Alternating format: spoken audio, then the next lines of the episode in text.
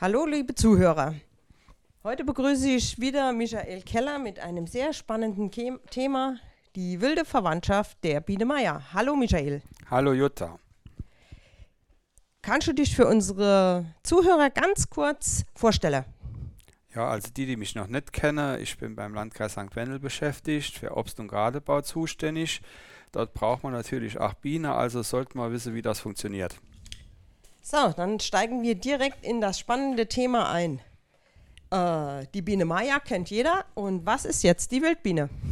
Die Wildbiene sind eigentlich die Wildbienen. Also es gibt in Deutschland äh, ungefähr 560 verschiedene Arten von Wildbienen. Äh, und jede von denen hat so, jede Art so ihren eigenen Lebensstil, sage ich jetzt mal, entwickelt. Und ähm, Biene, wie die Biene Maya, die leben ja mit einer großen Verwandtschaft in einem Bienenstock. Und viele von den wilden Gesellen, die leben ganz allein. Äh, kann man auch Einsiedlerbiene nennen oder man nennt das auch Solitär. Die bilden keine Stade. Und wenn man keine Stade bildet und auch keine Vorräte anlädt, hat man auch nichts zu verteidigen. Und deshalb sind die ganz lieb und friedfertig. Die kann man sich auf die Finger setzen, da passiert normalerweise nichts. Also die sticht mich dann nicht? Wenn du ganz lieb zu ihr bist, sticht sie dich tatsächlich nicht. Okay. Und wie kann ich die jetzt bei mir hier dann hinbringen? Also, einige von denen, wie, also es gibt natürlich welche, die ich auch stechen könnte. Ach so, ne? gut.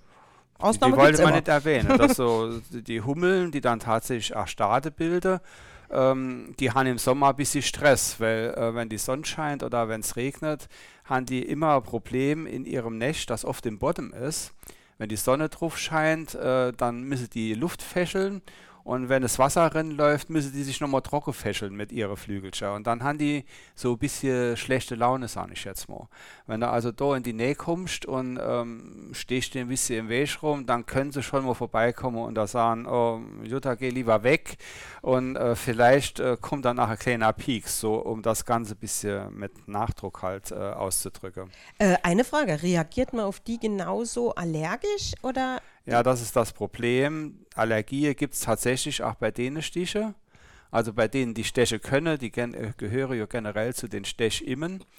Aber es sind immer die Arten, sage ich mal, die im Boden drin nisten. Wenn man da sieht, es flieht ein Bienen drin und raus äh, und verschwindet im Sandkasten oder sonst wo, haben wir oft an Kitas schon gehabt, haben wir den Bereich abgesperrt, ähm, die Eltern beruhigt und es ist auch in keinem Fall zum Stich gekommen. Aber es kann tatsächlich bei äh, Bienenstichallergiker sein, dann muss die Art genau bestimmt werden, welche Biene das ist, weil jede ein bisschen anderer Wirkstoff in ihrem ähm, in dem Stachel drin hat, den sie injiziert. Und meine Schwiegermutter war das selber mal davon betroffen, deshalb weiß ich das. Die hat äh, dann direkt anaphylaktischer Schock gehabt und konnte nur gerettet werden, weil der Nachbar Rettungssanitäter war und ähm, Kortisonspritze im Haus hat. Und das ist dann bestimmt worden, was das ist. Und dann kriegt man so Pen, wenn man dann halt gestochen wird, dass man dann äh, direkt das Gehegift dabei hat. Also das muss man sagen, aber die meisten Bienen haben so ein schwacher Stachel, dass die nicht durch die menschliche Haut durchkommt. Also diese Einzellebenden, die am Insektenhotel rumfliehen, in den Röhrchen, die könnte dich noch nicht mal stechen, wenn sie das wollte. Das wird also nicht funktionieren. Also immer aufpassen, wo mehrere gleichartige rumfliehen, die einfach in Ruhe lassen. Achornisse, wenn die im Baumstamm sind und es summt da drin, bitte nicht nur gucken, warum summt es da drin, sondern einfach wegbleiben. Dann okay. kann praktisch nichts passieren. Okay, dann sind wir ja schon beim Wildbienenhotel. Das ja, da gibt es halt 50 Arten, die tatsächlich spezialisiert sind, denn von denen 560 circa 50 Arten, die gerne ins Wildbienenhotel gehen. Die wollen in Röhre gehen, die wollen in Löcher rumgehen und das sind so die, die normalerweise inchecken im Wildbienenhotel, wenn man oder Nisthilfe, wie man das auch immer nennen will. Und dann gibt es halt die andere, wo ich gesagt habe, die lieber im Boden niste. Es gibt welche in hohlen Bäumen, die haben wir auch schon erwähnt. Da gibt es auch Baumhummel, das sagt schon der Name. Ähm, die ist auch gern im Baum und wenn im Sommer da die Sonne drauf scheint auf den hohlen Stamm, ist die Baumhummel auch so Madame, die ziemlich giftig wäre kann, wenn sie gestört wird. Die hat dann, ist dann ein bisschen not amused. Also wegbleiben in Lehmwände und tatsächlich in markhaltige Pflanzenstängel. Wenn man Himbeere im Garten hat zum Beispiel, kenne die auch mal in so einem Himbeerstängelchen drin niste Deshalb sollte man die über Winter einfach stehen lassen und nicht abschneiden und erst im Frühjahr dann halt eben abschneiden. Aber das Lustige an denen ist eigentlich, wir haben ja uns schon viel über Pflanzen unterhalten, die in der Garten kommen. Es gibt welche, die wollen ganz genau nur zum Beispiel eine Glockenblume da stehen haben. Oder ein Mond da stehen haben. Oder ein Efeu, der durch den Baum wächst. Oder bei der Zaunrübe, das ist auch so, einheimische Kletterpflanze brauchen die männliche Zaunrübe. Mit der weiblichen Zaunrübe können sie nichts anfangen. Also es gibt welche, die sind wirklich total spezialisiert wenn die Pflanzenart nicht da ist, wird die praktisch aussterben, diese Wildbienenart. Und andere, denen ist es praktisch egal, die fliehen überall hin. Das sind also, das nennt man Polynektrien. Irgendwo blüht was, ab hingeflohen, sich der Nektar geholt, sich der Polle geholt und ab geht's. Also so kleine Feinschmecker hätte man dann. Genau. Okay. Und wenn ich jetzt, wenn du von 560 Arten äh, hier schon sprichst, warum haben wir überhaupt ihr so viele Arten zum Ende und warum gibt es dann immer weniger Arten? Ja, das Problem oder die, die, die, die Zusammenhänge, die haben sich im Laufe der Evolution halt ergeben, weil immer mehr Blütenpflanzen aufgetaucht sind, die in der Blütenform sehr unterschiedlich sind. Also Margerite zum Beispiel sieht ja ganz anders da aus wie Akelei, Akelei wieder anders da wie ihr Glockenblumen und jede von denen Blüte oder Pflanze hat für die Blüte sich einen Bestäubungsmechanismus ausgedacht. Bestäubungsmechanismus, der halt sicherstellt, dass die Pflanze tatsächlich ordnungsgemäß, sage ich mal, bestäubt wird und anschließend auch befruchtet sein kann. Und da viele Insekten da rumgeflossen, am Anfang war das ganz wenige, das sind nur Käfer irgendwo in der Blüte rumgekrabbelt vor ein paar Millionen Jahren und die Käfer haben die Blüte eher aufgefuttert und, und, und, und sah nicht mal einfach gefressen und dort dabei ein bisschen auch bestäubt. Und das sind sehr viele Pflanzen natürlich kaputt gegangen, weil die Käfer die halt kaputt gefressen haben. Also ist irgendeine Entwicklung ingetreten. Eigentlich, ich will ein ganz bestimmtes Insekt, dass du zu mir kommst und mich halt so bestäubst, dass ich hinterher halt noch als Pflanze da bin und mich nicht auffresse durch. Und deshalb hat, hat sich so eine Artenvielfalt halt entwickelt. Spezialisten für Trickblüten zu bestäuben, Spezialisten für ganz einfache Blüten zu bestäuben. Und das hört sich jetzt viel an, 560 Arten. Es gibt aber ungefähr europaweit fast zweieinhalb bis 3000 Arten von Wildbienen, von denen halt im Moment bei uns, Deutschland, Österreich und der Schweiz so ungefähr zwischen 560 und 600 Arten nachgewiesen sind, dass die bei uns äh, tatsächlich vorkommen. Ne? Deshalb ist es noch lange nicht das Ende der Fahnenstange, was die Wildbienenarten angeht. Und die, die okay. brauchen wir halt, um auch die Pflanzenvielfalt zu erhalten. Ja, das ja. ist der Zusammenhang. Stehen die nicht in Konkurrenz dann mit unserer Biene? Mit Nein. Die, die Honigbiene oder die, die Maya-Verwandtschaft ist ja auf, ähm, auf Trachtpflanze angewiesen. Trachtpflanze bedeutet, dass äh, die dann am besten zuschlagen können, wenn du eine riesige Anzahl hast von ein und derselbe Blüte. Wenn zum Beispiel das Rapsfeld blüht, dann flieht alles, was Honigbienen dort in der Nähe ist, in der Raps um den Rapsblütehonig zu machen. Hast du ein Wies, wo nur Löwezahn drin blüht, die gehen immer seltener, dann können die mal Löwezahnhonig machen. Die sind also auf, darauf angewiesen, immer eine größere Anzahl von gleichen Blüten zu finden, wo dann die Kundschafterin in den Stock rinflieht, ihr Schwänzeltanz macht im Stock, anzeigt A, was blüht im Moment, B, anzeigt, wie weit ist das von uns entfernt, wie weit müssen wir fliehen und anzeigt, in welche Richtung sodass die ganze Arbeiterin wisse, die hat jetzt äh, in äh, drei Kilometer von hier weg Südost ein Rapsfeld entdeckt, die Kundschafterin. Also fliehe die alle gar raus und nur auf der Raps und dann fliehe die auch zu keiner andere Blüte. Und die Wildbiene, die meiste von denen, die, die hole halt auch einzelne Blüte an und fliehe dorthin und die fliehe nur 300 Meter weit weg von ihrem Nistplatz. Also die haben ganz kurze Wege und müssen das nehmen, was dann dort im Umfeld tatsächlich da ist. Und das ist in den seltenen Fällen ein Rapsfeld. Und aus der Kombination von 50 bis 60 Prozent Bestäubung durch die Biene-Maja-Verwandtschaft und der Rest durch die Wildbiene-Verwandtschaft kriegen wir das ganze Portfolio der Bestäubung für alle Pflanzen, die dann in dem Bereich blühen. Also beide zusammen in Ergänzung mache eine perfekte Bestäubung aus sodass okay. also keiner dem Anna was wegfuttert. Ah, das ist ja schon mal sehr interessant. So, und jetzt haben wir Es war aber leider immer weniger Genau, Ade. ja. Und zwar hängt das N damit zusammen, dass die Nahrungspflanze anfangen zu fehlen. Warum das ist, sah ich noch gleich. Wenn natürlich die Pflanzenarten nicht da sind, tun auch die Spezialisten an der Wildbiene, sah ich jetzt mal immer mehr Probleme kriegen. Dann findet man die Arten vielleicht noch, aber wenn man früher dann äh, zum Beispiel in der Wiese in einem Haus 100 Mal die gleiche Bienenart fliegen gesehen hat, sich die jetzt vielleicht nur noch eine. Und das bedeutet natürlich auch, dass, dass wenn nur ein Exemplar oder zwei fliehe, das mit der, mit der Nachkommenschaft auch immer schwieriger wird. Und wir müssen halt einfach das Problem sehen, wenn wir Landwirtschaft so betreiben auf dem hohen Niveau, halt sehr viel, äh, sage ich jetzt mal so, produziere auf kleiner Fläche, brauchen wir äh, bestimmte hochgezüchtete Pflanzen, die oft auch äh, chemische Unterstützung brauchen, die Dünger brauchen, damit sie das leisten können. Und wir brauchen Pflanzenschutzmittel. Und äh, das Roundup oder das Glyphosat ist so schwer in die äh, Ja. Diskussion kommen, ist jetzt auch, glaube ich, äh, praktisch überall verbot. Das tötet halt die Trachtpflanze mit ab. Das tut ja das Unkraut bekämpfen. Und das, was dort auf dem Feld das Unkraut ist, ist wieder das, wo die Biene hinfliehe. Aber es gibt halt noch was Schlimmeres, das sind Nervengifte. Das sind die Neonicotinoide. Die tun halt das Nervensystem von den Schadinsekten nicht nur halt beeinflussen, dass die nicht mehr wissen, wo sie hinfliehen sollen, um Pflanzen zu schädigen, sondern die tun die Bestäuber auch schädigen.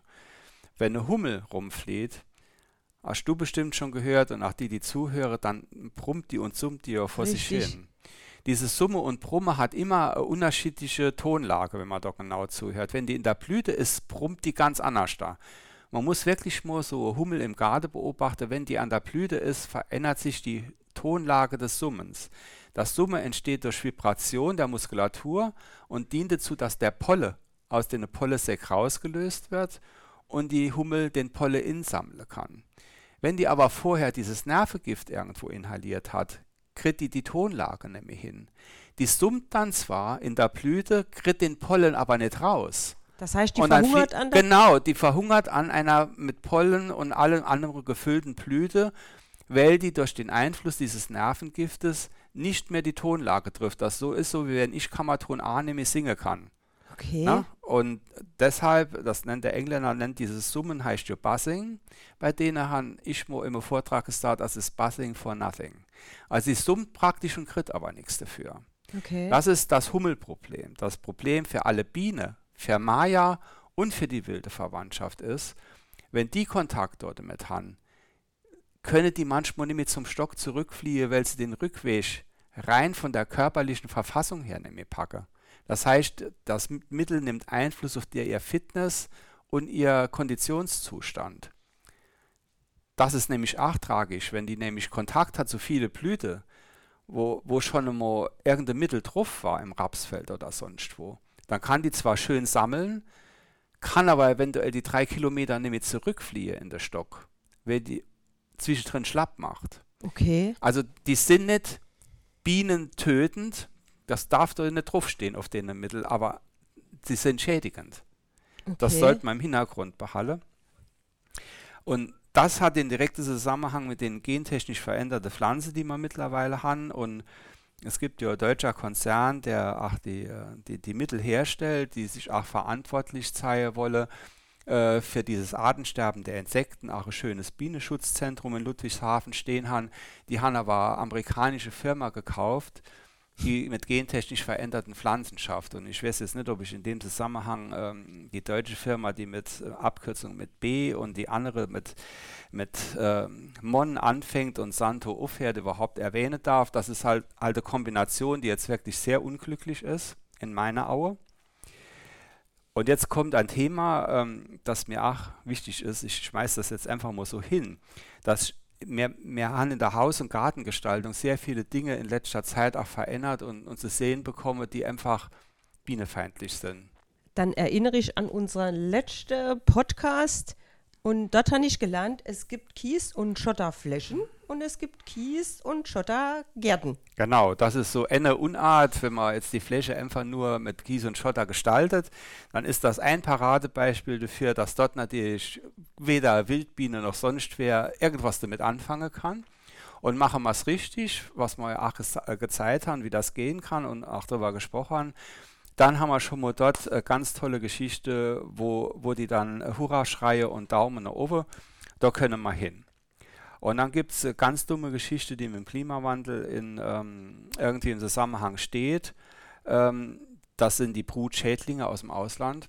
Also wir haben äh, eine globale Geschichte, dass nicht nur Viren wie Corona überall hinkommen, durch Leute, die durch die Gegend reisen, sondern mit dem Flugzeug kommen auch Schädlinge aus fernen Ländern zu uns, die mit dem veränderten Klima bei uns klarkommen. Überlebe bei uns? Bei, überlebe bei uns und die Brut von den Wildbienen, sprich äh, die, die junge Biene, die dort sich entwickeln, halt eben schädliche, ähm, äh, die abtöten, teilweise für sich selber, für ihre Brut verwenden als Nahrung. Das ist ein Riesenproblem. Und wir haben das Problem dieses Jahr auch gehabt mit dem Mai, der ja nicht nur mähfrei hätte sollen sein, dass es da unheimlich viel geregnet hat und kalt war. Und wenn jetzt die Wildbiene schlüpfe, an die äh, in den letzten Jahren das Problem, dann, dann blüht entweder noch nichts, das heißt, die schlüpfe zu früh okay. und es ist noch nichts da. Äh, das können die eine Woche aushalten. Und wenn dann keine Blume irgendwo aufgehen und deshalb sind diese, ähm, diese Krokusse, die, äh, die ganze äh, Sache, die im Frühjahr aus den Zwiebeln rauskommen, unheimlich wichtig im Gerade die Schneeklöckscher, die Märzebecher, die Krokusse, die Narzisse, alles in der Form, dass die nicht botanisch, äh, sage ich mal, bearbeitet sind, sondern dass, ne, züchterisch, so rum muss ich sagen, bearbeitet sind, sondern wirklich die Wildart sind, sind unheimlich wichtig. Und da gibt es halt Wildbienen, die tun dann ganz wenig Polle sammeln. Und das ist dann das Problem, auf dem wenigen Polle, den ich sammle, schlüpfen nur männliche Bienen. Das führt dazu, dass die Population insgesamt aus einem Überschuss an Männern besteht und ganz wenig Mädels da sind. Okay. Ich brauche aber gar nicht so viele Männer zum Begatten. Ich brauche eigentlich mehr Mädels. Und dann verschiebt sich natürlich auch noch mit der Bruterfolg. Es kommen immer weniger neue Bienen auf die Welt, wie dieser Klimawandelverschiebung, dass tatsächlich der Schlupf nicht mehr zusammenpasst. Und die Imker hat auch das Problem, die Bienen sind im Mai normalerweise, die Honigbiene unterwegs und können schon richtig gut sammeln. Und da ist keine Biene rausgeflogen bei dem Wetter. Denen war es zu kalt. Denen war es zu kalt und die haben fast alle gar jetzt dieses Jahr kein Honig gekriegt. Auch das ist im Zusammenhang mit dieser Verschiebung zu sehen. Und das Okay. ist dramatisch. Also heißt jetzt, äh, mehr, wenn wir Zwiebeln setzen, darauf acht geben, dass das äh, Zwiebeln sind, an denen auch noch Futter ist. Genau. Und das sind dann diese botanischen Arten, wie sie wild wachsen. Die kriegt man mittlerweile bei jedem, äh, der, der solche Knolle und Zwiebeln anbietet. Äh, man kann die ohne auch un- an unserem Bienenfutterautomat äh, zumindest Krokusse, dann wenn der Automat nochmal funktioniert, im Herbst nochmal gehe 50 Cent eine Kro äh, Krokusknolle halt ohne sich aus dem Automat ziehe. Okay. Und äh, die, sind, die sind zum Verwildern geeignet. Das heißt, in ein paar Jahren, wenn, wenn man Geduld äh, hat, das ist wie wenn ich drei kleine Haare an meinem Hinterkopf hätte, die irgendwann ein Zopf sind, ist aus der Ende dann äh, sind 10, 20 vor. Ne? Da kannst du aber auch gleich 100 Sätze, das ist dann auch kein Problem, ist auch super. Das ist halt sehr wichtig. Und das wäre ja so schon ein bisschen das Thema, glaube ich, wenn ich das richtig sehe. Was können wir für Wildbiene tun? Genau, wie könnte man jetzt helfen? Genau. Und ich sage immer, Leute, es ist schön, wenn ihr Wildbienenhotels baue. Ich kenne auch welche, die sehen sowas von toll aus. Das eine sieht aus wie das Weiße Haus in Washington, das andere wie der schiefe Turm von Pisa. Aber es zieht keiner in. Genau. Und warum? Ja, warum? Weil keine Nahrung da ist. Das A und O ist, du musst erst die Zwiebeln in der Boden pflanzen, dass im Frühjahr was zum Futtern da ist. Du musst erst äh, dein Schotterbeet umgestalten, dass das ganze Jahr über dort was blüht. Und wenn genug Blüte da sind, Und dann dann stellst du das Ding auf. Okay. Dann kommen die Herrschaften. Dann kommen die und ziehen sie Und Merksatz, Merksatz vom, vom Fachberater. Ein Wildbienenweibchen benötigt jeden Tag ca. 3000 Blüten, die es anfliehen kann, um den Pollen zu sammeln für eine einzige Brutzelle, für ein einziges Ei, das abgelegt wird und für eine einzige neue Bienenbaby, das von diesem Pollen sich ernähren kann und im nächsten Jahr schlüpft. Oh Gott. Also die musst du erst mal haben im Umfeld von 300 Meter um dein Bienenhotel rum. Das, ist, ganz wichtig. Das ist aber ganz schön viel. Das ist schön viel. Und unterschiedliche Nistmöglichkeiten schaffen. Also nicht nur für die 40, 50 Arten, die in deinen Röhrchen gehen. Ja. Das ist halt auch wichtig. erzähle mal noch was dazu, was das andere ist. Dann im Garten bitte, man darf es sowieso nicht machen. Auf äh, irgendwelche Pflanzenschutzmittel oder Insektizide, Herbizide, Pestizide, bitte verzichte. Ach, nicht sich irgendwo welche besorgen, wo du es noch kaufen gehen kannst. Ganz wichtig. Und mir ist ganz wichtig, dort in der Kafe, wo man nachweislich Produkte erwerben kann, die natürliche Wirtschaftsweisen, sagen wir mal, Bioanbau sind, wo Leute sich mühen, halt all das auch im, im, Anbau der Pflanze und der Produkte, die sie machen, halt zu berücksichtigen, wie verhält man sich halt respektvoll gegenüber äh, andere, den Tierarten, die auch die Pflanzen bestäuben und welche, welche Pflanze lässt man zu. Und wenn man beim Einkauf das bisschen berücksichtigt, solche Produkte zu finden, dann ist das auch ganz großer Faktor und nicht zu den einfachen Sachen zu greifen, wo ich nicht weiß, wie sind die produziert worden, ist denen gerade egal, ob sie irgendwas da drauf schmeißen an Dünger oder, oder wie sie die spritze, sondern einfach sich ein bisschen schlau machen, wie wird das Produkt hergestellt, dass ich in den Kaffee gehen und vielleicht auch dann den einen oder anderen Cent mehr auskennen. Okay. So, jetzt haben wir im Große und jetzt will ich für mich ganz persönlich was machen. Die Jutta will jetzt was machen. Genau. Die Jutta hat aber ein ganz kleiner Garten oder nur ein ganz kleiner Balkon. Richtig. Und da ist überhaupt nicht viel Platz. Das ist alles mini, weil Saarland ist ja ein kleines Bundesland. Bei uns ist immer, aus dem Kleinen entsteht Großes. Genau, ne? und 3000 Blüten. Ge genau, da schon nur ein Pflanzkübel und ein paar Balkonkästchen. Äh, dann kannst du da in denen Dinger schon so eine Pflanzeauswahl drin machen, dass du 30, 40 verschiedene Pflanzenarten da drin hast macht unsere Tochter in Saarbrücken auch nur am Rande bemerkt mit unserem Engelchen. Das funktioniert wunderbar. Äh, nachweislich erscheinen auf so kleine Fläche, wenn jetzt einer kommt, der sich gut ausgeht, im Schnitt 40, 50 verschiedene Insektenarten tatsächlich. Vom Wildbiene bis zum Schmetterling, bis zum Käfer, die tatsächlich diese ganz kleine Fläche finden. Das ist das total Erstaunliche daran, dass nur einer gewissen Phase, wo du warten musst, wirklich so viele von den Arten nachweisbar bei dir auf Terrasse und Balkon sind. Und auch in meinem Kure?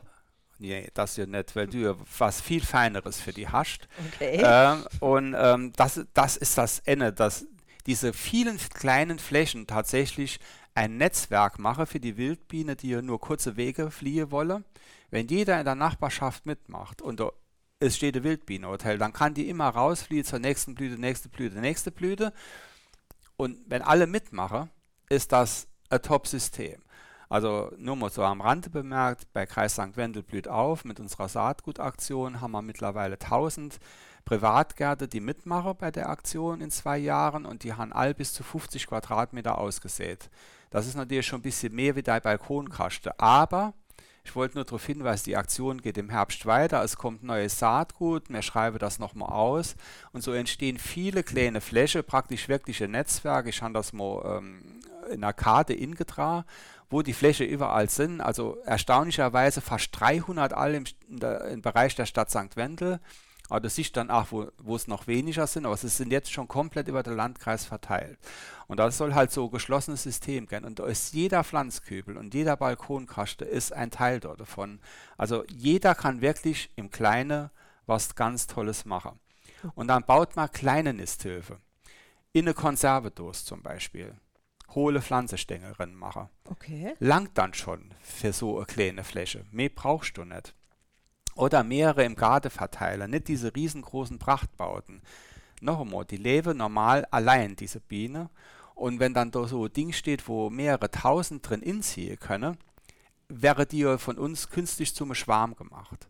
Und die ganzen Schädlinge, die merken dann ja, wie, bei, wie die Varroa-Milbe zum Beispiel bei der Biene Maya, oh, das sind ja ganz viele Wildbienen, ich brauche nur zu dem Endstell zu fliehen und kann die alle gar schädigen.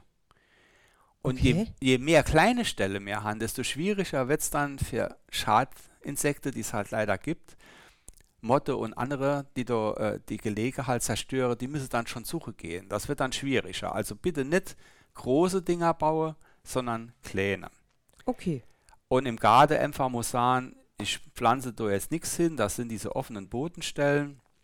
Und dann weiß ich, wenn welche im Boden nisten, wo man eben schon gesagt hat, die könnten stechen, wenn man die in Ruhe lasse, dann machen wir diese offene Bodenstelle weit weg von deinem Sitzplatz, wo du sie nicht auf dem Kuchen haben willst, in irgendeine sonnige Gardeeckche, wo du normal gar nichts hast, keine Pflanze hast, wo du nur hin musst, kenne die in ganz in Ruhe dort im Boden niste und haben dann tatsächlich dort eine ganz tolle Gelegenheit, äh, sich zu vermehren. Und das Ganze, muss ich immer wieder sagen, immer wieder Wildnis zulasse in solche Ecke, kaum Pflegemaßnahme dort mache, dann hat man wirklich was, was, was gemacht, wo es im Privatbereich das ist, was sinnvoll ist, ohne dich zu beeinträchtigen in der Nutzung von deinem Gartengelände. Okay, dann, dann gibt es sowas wie, also habe ich schon mal gehört, dass es sowas ähnliches gibt wie mit Sand, Sand Sandarium oder so irgendwas zu ja, machen. Ja, genau, das ist die Sache die, der Kita, wo ich eben erzählt habe, wo die im Sandkasten waren. Die haben ja das Sandarium nicht gebaut, damit die dort inziehen. Also ist das Sandarium ist praktisch wie der Sandkasten man holt auch noch mal ein bisschen von dem anstehenden Bottom raus aus dem Bottom, 20, 30 Zentimeter, wie, wie bei unserem Kies- und Schotterbeet und füllt das mit Sand auf, macht vielleicht noch einen Rahmen drum mit Bretter. Und du den ganz bewusst, wie gesagt, an die Stelle, wo ich normal nie hin muss. Und das ist dann äh, praktisch diese, dieses Sandarium ist so, wie wenn du offene Bodenstelle hättest, wo jetzt kein Bewuchs ist, kannst du das auch ganz bewusst irgendwo hinbauen. Nicht? Ist dann kein Aquarium, ist dann ein Sandarium. Ne? Und da ziehe bestimmte Sorte Da ziehe bestimmte, es gibt auch, äh, äh, da, die heiße zwar Sandbiene, die wollen halt lockerer Boden haben. Aber du darfst nicht jeden Sand holen. Es gibt nämlich Sand, der rundkörnig ist. Wenn du jetzt so rundkörniger Sand hast, können die doch gar nichts drin bauen. Weil das nochmal zusammenfällt. So. Wenn man aber diese Strandburgen-Events sieht, die, ja. wo dann wirklich Künstler Strandburgen bauen, die benutzen ja bestimmter Sand, denn der ein bisschen feucht ist, dass, dass der stabil ist. Und, und solcher Sand mit eckige Körnchen muss ich da dann tatsächlich im, äh, irgendwo beim Baustoffhändler dann froh, wie, äh, wie ist die Struktur von eurem Sand. Aber bitte nicht die norma den normale Spielsand halt eben holen. Weil der nochmal für die Kinder behandelt wird. Ach so. Verstehst du? Das muss naturbelassener Sand sein, der aber äh, äh, stabile Struktur hat. Und der muss dort halt drin, wenn ich so Sandarium baue oder gar Insektenburg. Da wird das dann halt aufgeschichtet, wie tatsächlich wie, wie eine Burg, wie ein Hügel. Die eine Seite wird abgedeckt mit bisschen Humus, da werden dann die, die Pflanze gleich drin gepflanzt. Und auf der gegenüberliegenden besonnenen Seite bleibt äh, diese, diese Sandburg dann offen mit dem entsprechenden Sand und dort können die ihr, ihr Nisthöhle bauen.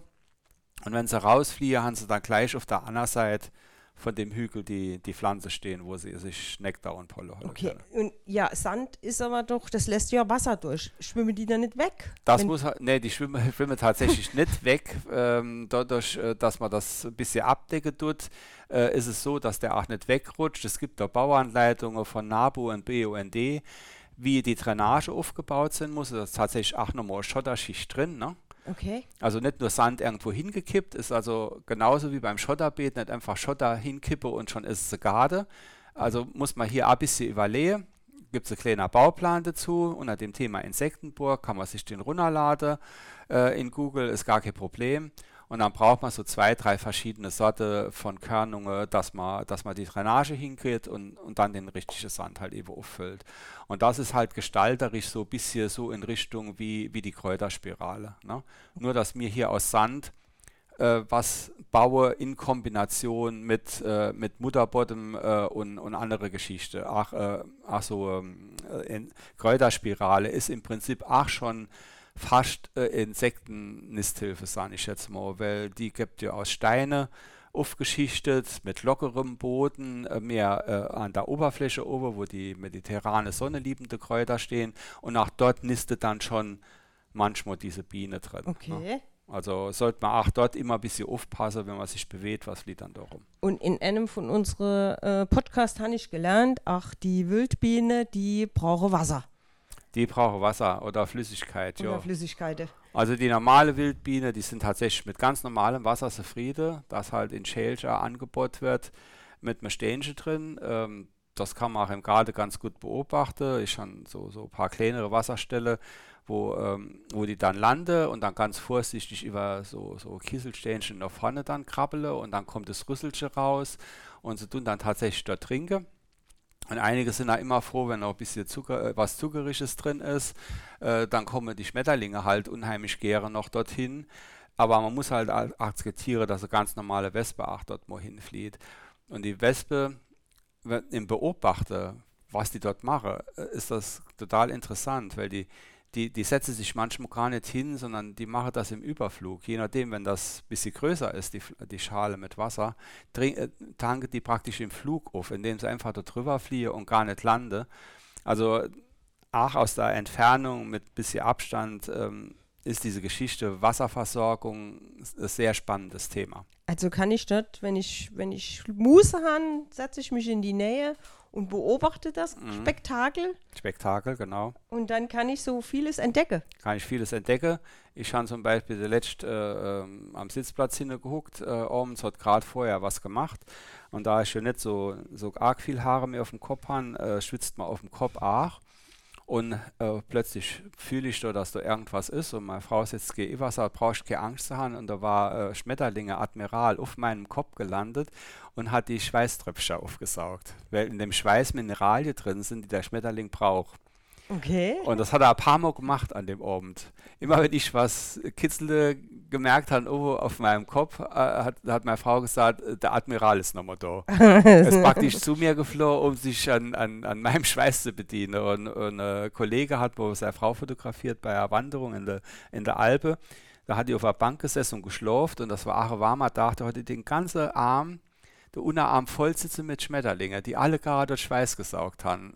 Das Foto ist in jeder Vorlesung gezeigt worden. Das war sowas von verrückt. Ne? Die hat das gar nicht gemerkt. So, so okay. fest war sie eingenickt. Also ganz, ganz toll. Also kannst alles erleben. Ist auch dann völlig harmlos. In dem Fall wusste ich schon, dass, äh, dass der Admiral mir nichts tut. Ähm, es passieren halt ganz tolle Sachen. Okay. Das macht das Ganze interessant. Und ich glaube, dass ist auch so ein bisschen unser, unser Abschlussthema, weil du willst das ja immer so ein bisschen für die Leute so schmackhaft machen. Richtig. Was, was, was sind denn da alles, ne? Richtig. Also und gut, okay, wir legen uns ins Bett und schlafen und wo geht unsere Biene hin? Ah, die Biene. Die Biene schlafen alle gar komplett anders da. Äh, es gibt Bienen, äh, die beißen sich am Grashalm tatsächlich fest. Die haben ja so kleine Mundwerkzeuge und schlafen dann dort in Yoga-Stellung wirklich festgebiss an dem Grashalm. Dann gibt es welche, die lese ich einfach auf, äh, auf äh, Blatt auf der Rücke und ziehe ihr Bencher an, dass sie aussehen, als wenn sie schon tot wäre und dann auch für Fressfeinde uninteressant sind. Das gibt es auch.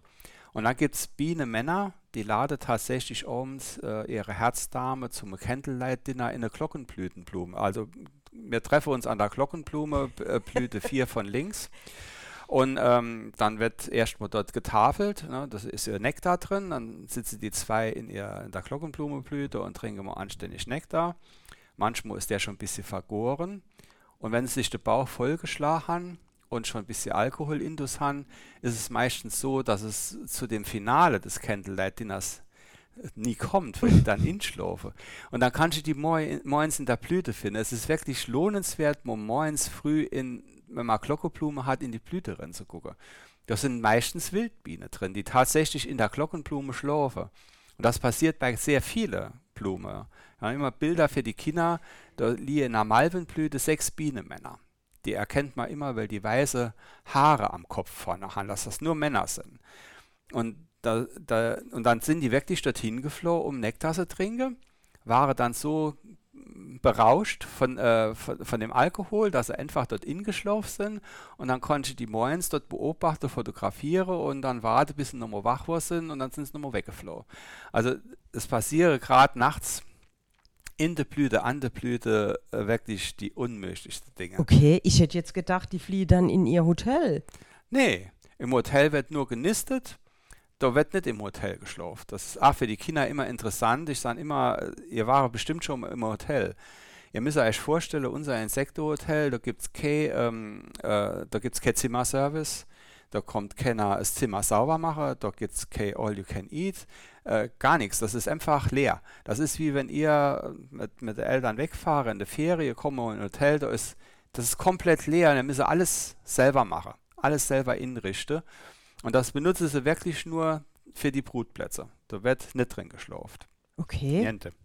okay. Also die schlafen nicht im Insektenhotel. Ei. Viel zu gefährlich, weil dann kämen die Schadinsekten und wüsste, die Biene schläft dort und dann äh, wäre die immer dem ausgeliefert. Das wäre schlecht. Ach so.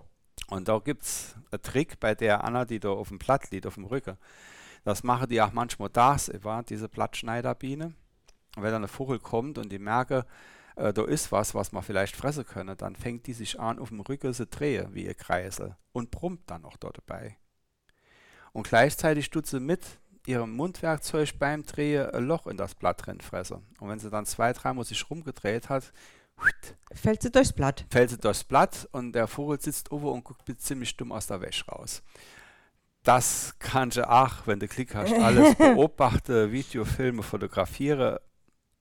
Ja, Okay. und das ist ja noch lange nicht alles. Nee, ich glaube, unser, äh, hier unser Thema mit der Bild Wildbiene, das könnte mir noch äh, stundenlang Ja. fortführen. Aber wichtig ist die Pollensammelei, Genau. weil die dort so nicht nur den Kopf und den Rücken benutzen, sondern auch Bauch, Beine und Po. Okay. Und dann, Also alle Körperstelle benutzen die zum Sammeln. und dann sind die ja voll geladen. Dann sind die voll geladen, also einige total ingepudert, manche machen es auch an den Beinen, so wie Honigbiene, aber ganz selten. Da wird meistens der Bauch halt ingepudert tatsächlich und auch der Bobbes. Und dann gibt es ganz schlimme Pflanzen. Das muss man wirklich am Schluss erwähnen. Die Pflanzen tun ja alles machen für ihr Bestäuber, damit es denen gut geht. Aber unsere heimische Orchidee, die sind die allerschlimmste. Die sieht nämlich so aus, dass die Biene Menja denke, das ist ein Weibchen, die Blüte. Und dann fliehen die dorthin und das sind auch Herrscher dran, also wenn die dort drauf fliehen auf die Blüte, ist das haptisch so, als wenn sie auf dem Mädel drauf sitzen würde. Okay. Und bei den Begattungsrituale dann auf der Blüte kriegen die von der Orchidee an den Kopf die komplette Pollenpakete dran geklebt, richtige Hörner aufgesetzt und wenn du die dann fliehen siehst, dann weißt du schon, wie oft die dort drauf reingefallen sind. Es kommt ja gar nicht zur Begattung, aber trotzdem fliehen die zur nächsten Blüte, kriegen nochmal neue Hörner, machen die Bestäubungsarbeit, kriegen kein Nektar dort dafür, haben von dem Pollen nichts, außer halt, dass sie auf der Attrappe kopulieren. okay. Und die Männer fallen immer wieder dort drauf rein. Das ist immer das Schlusswort bei jedem von meinen Vorträgen. Ist, ist, die haben nichts anderes im Kopf, Entschuldigung. und merken dann nicht immer, dass sie total veräppelt kennen. Und das finde ich sowas von lustig. Könnte ich, könnte ich mich wegschreien. Wunderbar, wie im echten Leben, würde ich immer Genau. sagen. Das hast du jetzt gesagt. Okay, dann würde ich sagen, dieses spannende Thema von unserer Biene Maya müsste mir in einem nächsten Podcast vertiefen. Und ich würde mich dann bei dir äh, bedanken für das informative Gespräch Bitte. und hoffe, dass es unseren Zuhörern gut gefallen hat. Und wie gesagt, Michael Keller steht für alle Fragen zur Verfügung. Tschüss. Tschüss.